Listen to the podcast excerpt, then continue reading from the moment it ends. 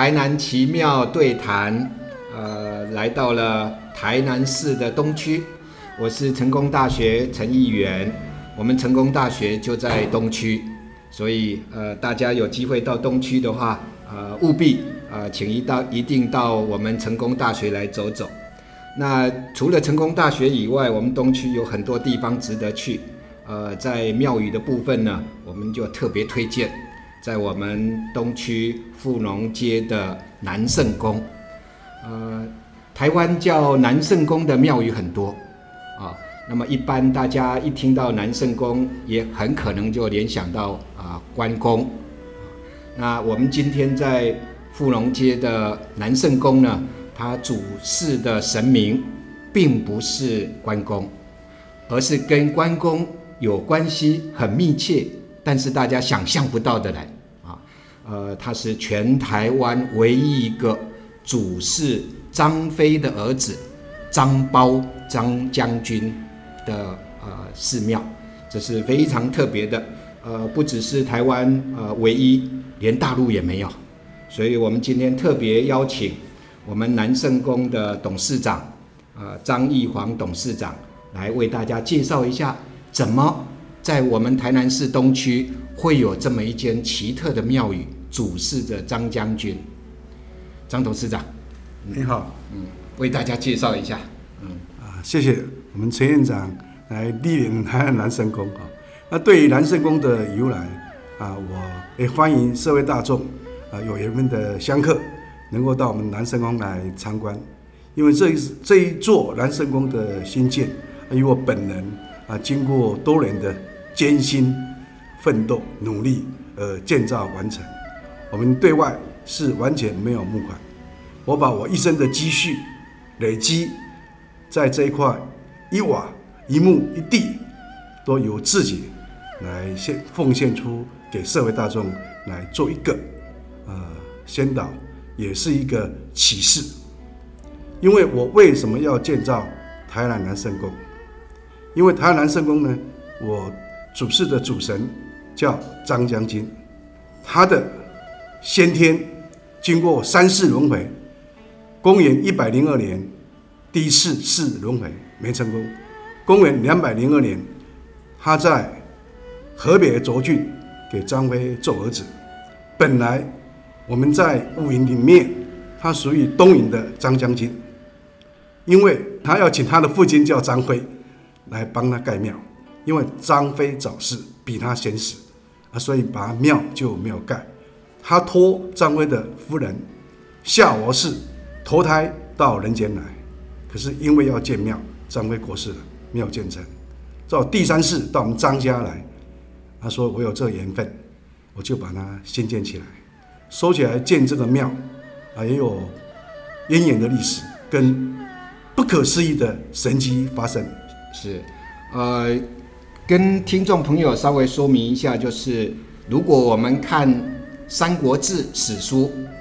关于张将军，也就是张苞的记录其实很少，但是《三国演义》有一些。不过整个来讲，戏份也没有很高，所以呃，一般的呃听众当然知道关公是谁，当然知道张飞是谁，但是对于张苞确实是比较陌生的。那么在我们台南市的东区，呃，会出现主事张苞张将军。呃，确实是一个奇特的现象。那刚刚呃，张董事长呢，他提到他是以他个人的力量，呃，一砖一瓦的啊，把这个这一座大庙给兴建起来。平常呢，啊，也有呃读书 K 书中心，啊，也从事很多呃社会的慈善工作。所以呃，在这个庙的经营上面呢，呃，也不是为一己之私，但是。怎么会呃有这个庙？当然跟我们呃张董事长个人呃是有关联的。呃，据我所知，还跟呃令慈呃当时的呃身体的状况有关联。呃，好像也跟我们旁边呃东中华东路上的关帝厅也有一些关系。是不是？你把这个渊源跟我们讲述一下。好，谢谢院长。对于我新建南神宫主要的目的是由于我家母严重严重的病，几乎在蜀立成大，就是成功大学医学院这些著名的医生，非常的努力，都宣告没有办法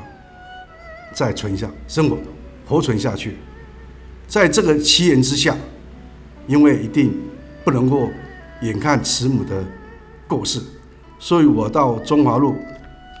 台南关帝厅祈求神明的庇佑，祈神明降世，我必须要把张将军的金身刻起来，然后刻起来之后雕刻完成，要我到成大。医院去门口等货，等医生宣告没有问题了，我就可以离开。那这个过程是很复杂，因为成功大学医学院里面，它设有信尼文教基金会，因为我医生对于这些医生对社会的奉献，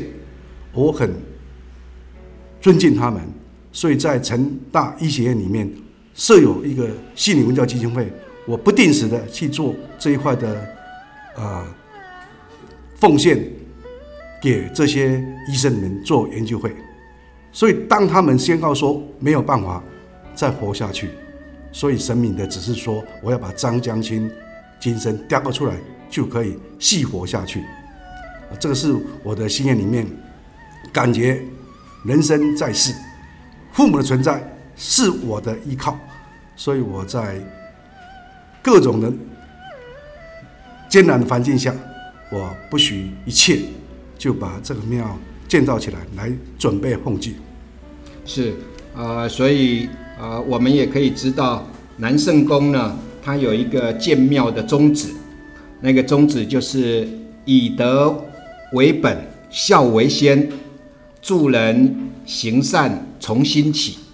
那么。呃，听了我们张董事长的描述，就知道说这一切呃都源于我们张董事长呃的孝心使然啊。那么也因为这样，呃一个呃空间的建设，呃也提供了我们社会大众一个共修的道场，呃也可以在这个时候呃关于孝道的提倡，关于五伦八德的呃遵循，那么就得到了一个很好的呃。实践的场域，那么就这一点来讲呢，我们很感谢，很感谢南圣宫，啊，可以在这一方面啊，为我们呃社会呃提供这么好的一个地方，提供这么好的一个呃教育的场所。那呃很特别的就是呃这样的一座呃庙宇，在我们东区成立，呃，好像几年前呃大陆的呃。中央电视台也曾经来特别报道过，两个主播过来。是是是，那我我还印象很深，就是我们啊有一位《三国演义》的大专家啊，叫沈伯俊啊，沈教授啊，他也一听说在台湾居然有主事张苞的庙宇，他闻所未闻啊，所以也专曾经专程呃来拜访过我们张董事长，那么。呃，这个奇特呢，呃，原来是出自于我们张董事长的呃一份呃令人敬佩的孝心，啊，非常呃让人感动。那另外在我们庙里头也有一还有一个很特别的现象，就是在我们的配饰的神明当中，呃，我好像看到有宋江。那为什么呃《三国演义》里头的张苞成为主事神？那《水浒传》里面的宋江也成为南圣宫的配饰神明，这是什么样的渊源呢？啊，对这一点呢，我要特别向社会大众，也要向我们陈院长做一个报告，因为我们台南南生宫主事是张苞张将军，配饰呢文人圣地，苏生娘妈，宋江千岁，福德正神。那为什么要配饰文人圣地？因为当家母宣告病危，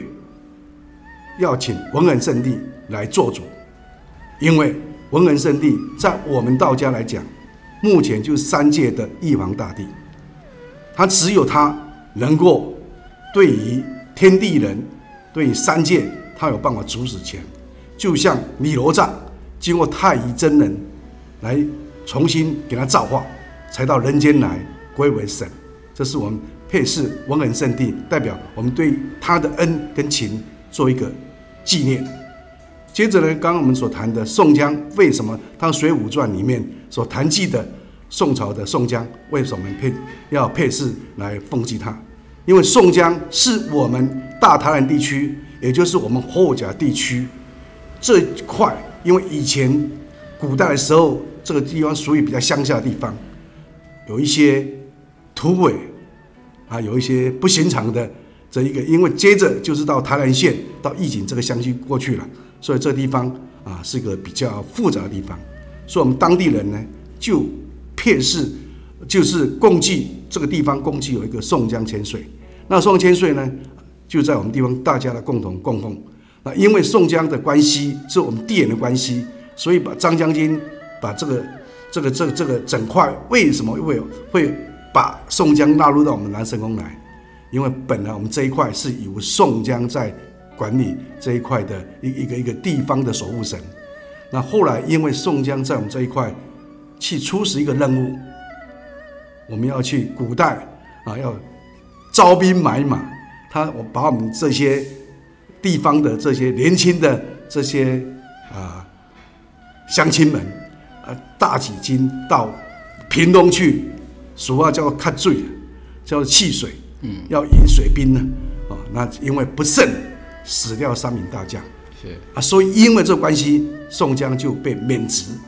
那免职之后，我们这个地方刚好宋江被免职，那我们庙盖起来的时候，就把它恢复他的职分，就到我们台南南松来当做配饰。是啊，这样子，谢谢。也是比较特别的。呃，在台湾我们都晓得，呃，各地呃都有镇头叫宋江镇。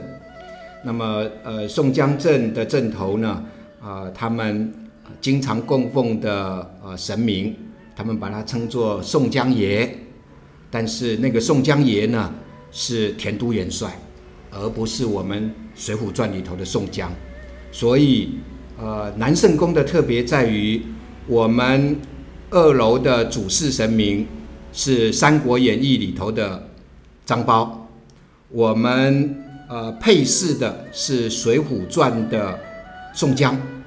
我们另外在三楼，就是刚刚我们张董事长说的，呃，我们特别供奉的是文衡圣地，也就是关公。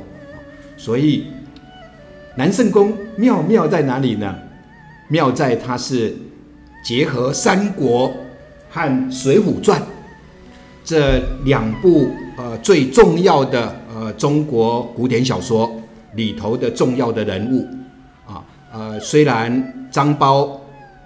大家比较不熟悉，但我相信，因为南圣宫的建立，所以三国人物或者呃梁山伯人物，他们在我们台湾，在台南东区，呃，受到了大家的注意。这的确是我们台南呃寺庙里头的一个非常特殊的现象。地点呢，就在我们东区。呃，听众朋友。如果到我们台南市的东区来，不晓得你们会想到呃去哪个地方走走，啊有什么样的好吃的东西？我自己帮我们听众朋友呃做了简单的梳理，包括结合我自己的经验。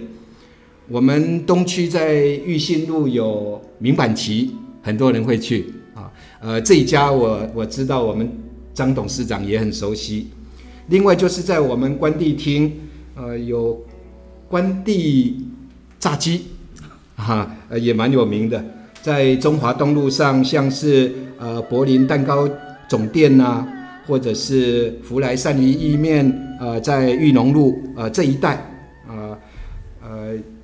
非常多，就希望呃大家来我们南生宫走走，也到我们东区附近的呃一些呃美食小吃走一走。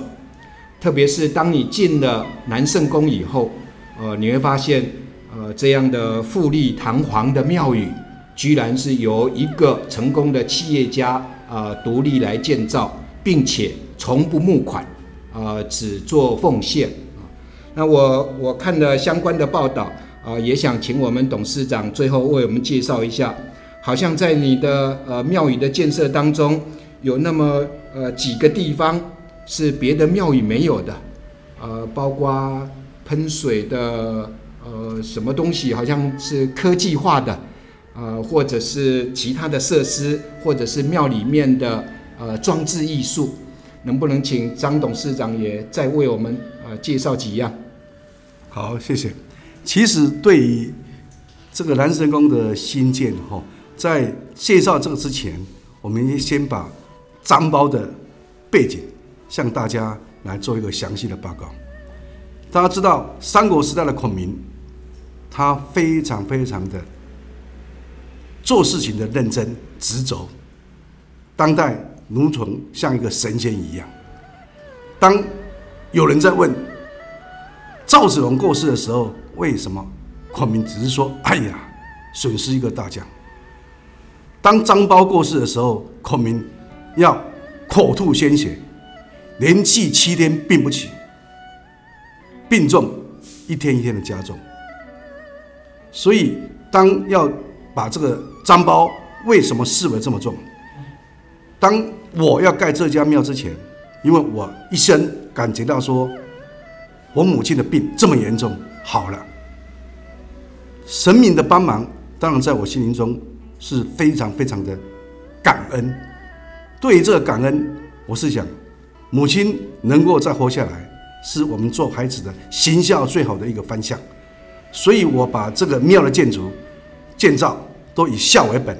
做人做事要以孝来做一个最大的一个准则。所以我们讲到张苞，他当时对于国家蜀国来讲是非常敬重，美攻必胜，所以他在打仗的过程里面，孔明接着说他是蜀国一个年少大将军，他死掉的时候。孔明为什么要口吐鲜血？他说：“蜀国完了，祸及无人。”所以对于张苞来讲，他对蜀国的贡献是非常非常的大。然后呢，因为我母亲的活过来，神明说：“你把张苞张将军的金身磕起来的时候，你母亲就可以活。”那我会感恩，所以把这个，我感觉张将军的神恩，他的力道不是一般人可以想象的。所以，我们把这个、这个、这个张苞这个背景，就当做我建庙的一个主要的供祭的一个主神。接着呢，我们讲说，我盖这个庙为什么有这个特色？说来也奇怪，当我到拉斯维加凯撒饭店的时候，一进去，那凯撒大帝，他在那个火神营造的凯撒大帝出来，一个很大的金顶，做的就是凯撒大帝。今天我是想说，是不是我们南圣宫也要做一个篝火来表示张将军的神勇？哎，所以我感觉说，这个好像启示于这种这种凯撒大帝的英感。所以我想说，我在拉斯维加一回来，我就灵机一动，就做一个篝火。这是用电子着火，非常的安全，是用瓦斯燃烧，可是用电子控制。非常的一个一个感觉到一个很神奇的火光，所以我们庙里面称为叫做篝火自杀。这篝火自杀呢，因为我们庙是属于一个比较科技性的，我们没有像一般的庙一样来做一些啊神明的什么活动啊，做一些各式各式的一些有的活动没有。我们讲说，只要你招煞了，到庙来，我们把这宫一开，连续进宫三次，你的煞。你的鬼神就被因为大将军的这种拱火镇上，把它杀掉了。所以我们用这个来做。接着呢，我们说庙重的是礼仪，所以我们把庙前面呢，我们有一个很好的用德国进口的仪表，德国进口的一些那个那个那个音响来写出恭迎。例如说现在的蔡英文总统，我们恭迎蔡英文总统莅临，那我们篝火里面就燃烧起来。接着我们就有一个一个喷泉哦，自动喷泉哦，就能够喷出来哦，然后就是自动的敲针，敲钟打鼓哦，这是我们庙里面比较特殊的地方。所以，我们结合当今的科技，迎合目前时代的需求，来做一个比较更新的一个跟人家与众不同的一一个结合，大概是这样子。谢谢。啊，所以呃，我们呃，如果来到南圣宫的话，呃，有机会大家可以看到运用电脑科技控制的灯光水舞跟喷火宝顶，这的确是我们南圣宫的特色。如果到呃庙里头呃再看的话，还可以看到我们新传奖的得主呃叶新佑老师的交趾陶，呃，还有很多好的呃石雕跟彩绘。我看过这一些石雕彩绘的故事里头，主要也是我们刚刚张董事长讲的，呃，以孝为主啊。呃，张苞呢，的确是呃一个呃神勇的人物，他曾经跟着刘备去讨伐东吴，也曾经跟着诸葛亮去北伐曹魏啊，确实呃让呃诸葛亮、让刘备呃都很器重的人物。但在台湾，呃，我们是唯一一座呃供奉他的寺庙，呃，赵子龙倒是呃庙多一点啊，关公当然最多了啊，但相较之下，呃，张飞呃极少，张苞仅见啊，所以非常特殊。我们非常感谢呃张一煌董事长今天特别拨时间，为我们来介绍了我们台南。是东区的南圣宫，啊，希望大家有机会到台南市东区南圣宫来走走，来感受一下，来领略一下我们张董事长，呃，所啊有的建庙的宗旨，以德为本，孝为先，助人行善，从心起。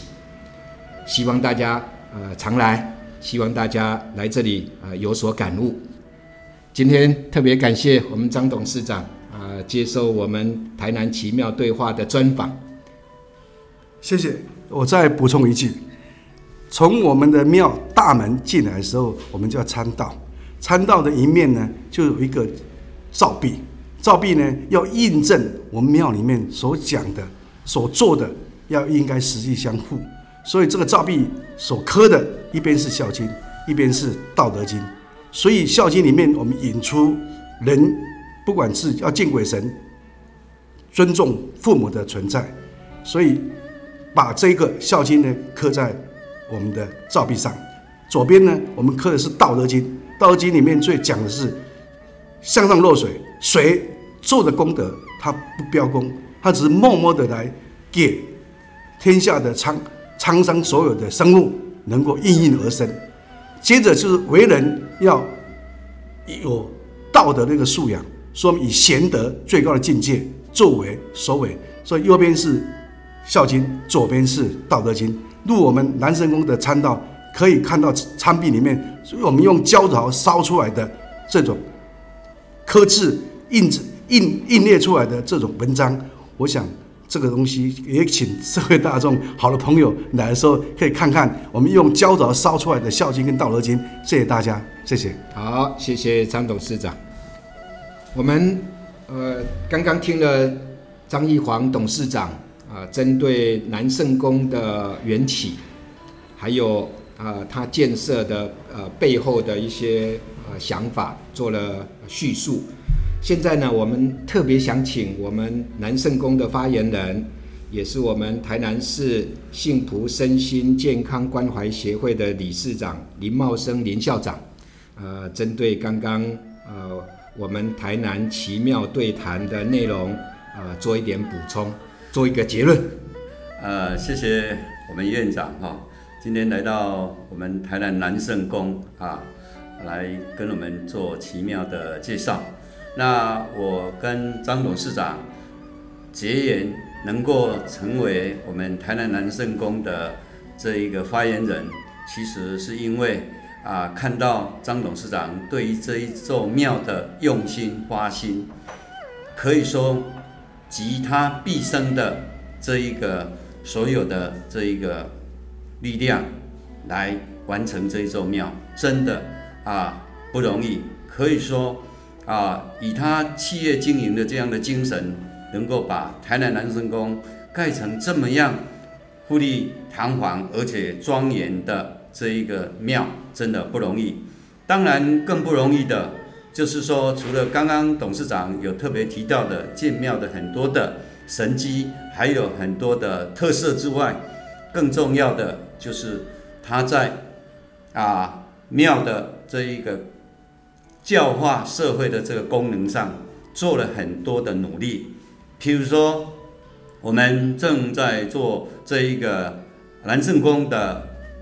文教基金会的这一个筹措，但是在这过程当中，建庙以来呢，我们所做的社会公益非常的多，譬如说，每年我们一定会办理义诊啊义诊，跟我们。奇美医院、成功大学医院，还有台南市立医院等各医院的中西医的这一个